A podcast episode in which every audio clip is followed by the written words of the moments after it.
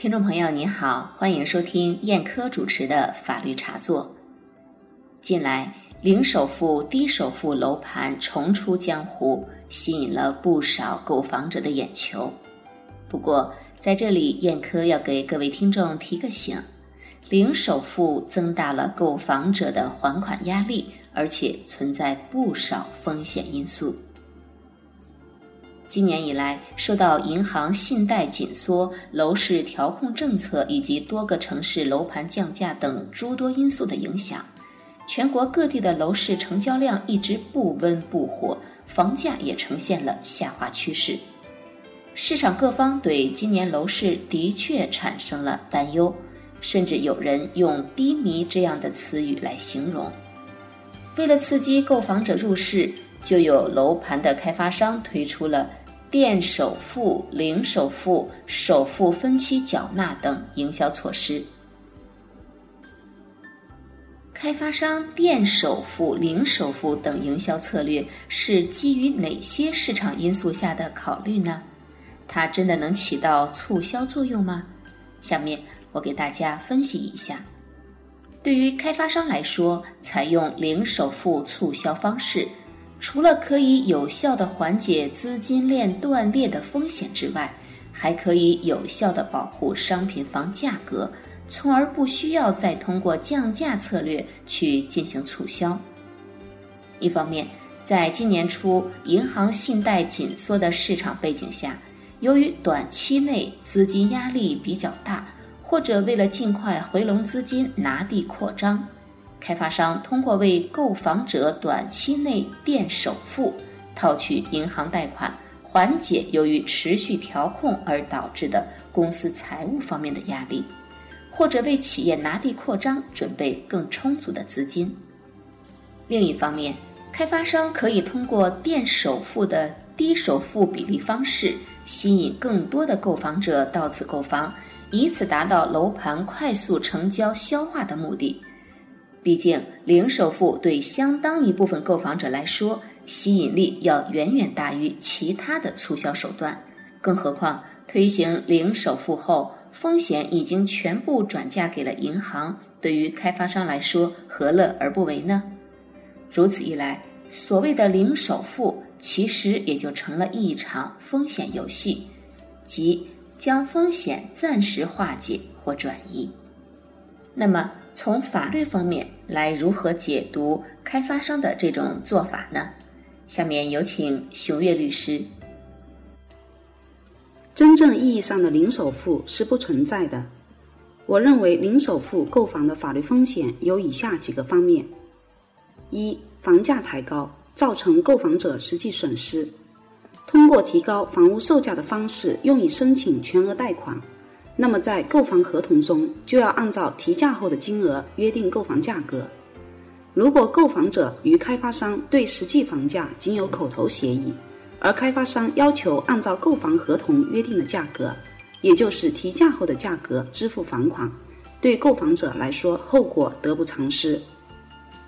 二、贷款合同可能被解除或被认定为无效。零首付购房不仅违反了国家的金融政策。还违反《中国人民银行个人住房贷款管理办法》《中国人民银行关于规范住房金融业务的通知》。如果存在开发商虚开购房款证明的情况，银行可能会解除购房者与银行的贷款合同，并追究购房者和开发商的违约责任。而且这种情况下，购房者存在与开发商串通骗取贷款的嫌疑。根据合同法第五十二条、五十九条的规定，存在恶意串通、损害国家、集体或者第三人利益情形的合同无效，因此而取得的财产收归国家所有或者返还集体、第三人。三、可能触犯刑事犯罪，在首付款未付清时，开发商开具虚假首付款证明。购房者可能被认定为与开发商一起使用虚假证明文件骗取银行贷款，数额较大的将构成刑事犯罪。好了，感谢熊岳律师的精彩点评。接下来，燕科也要为大家从银行、开发商和购房者三个角度为大家做以下三点总结。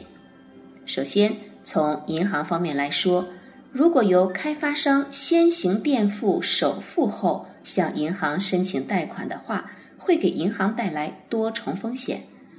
从政策规范角度来看，房贷比例严格受银监会约束，开发商的垫付行为会扰乱正常秩序。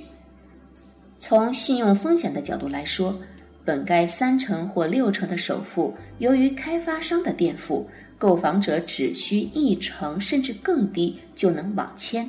一旦房价下跌或者政策变动，将会造成大批贷款者拒绝还贷，从而造成银行的信贷风险。其次，从开发商方面来说，开发商以低首付作为吸引客户下订单的方式。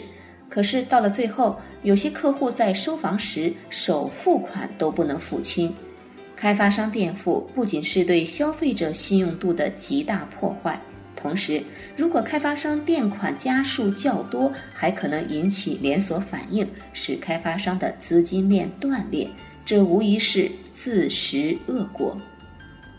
最后，我们再来从购房者的角度来看一看。垫付虽然暂缓了购房者的首付款压力，但是却大大增加了日后还款负担。购房者在贷款购房过程中，一定要客观估计自身的经济能力，对家庭收入做合理预期，切莫贪图开发商所谓垫付首付款的便宜，以免自食苦果。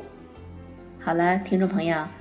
您现在收听的是燕科为您主持的法律茶座。刚才和您谈的话题是：零首付是噱头还是馅饼？告别首付、零首付的宣传语虽然不免让人心动，但是我们仔细分析，不难看出，开发商所打出的广告不可全信，不然变相增加购房成本不说，还可能深陷巨大的风险之中。好了，听众朋友，欢迎您关注我们的同名微信公众号“法律茶座”。今天的节目就到这里，再会。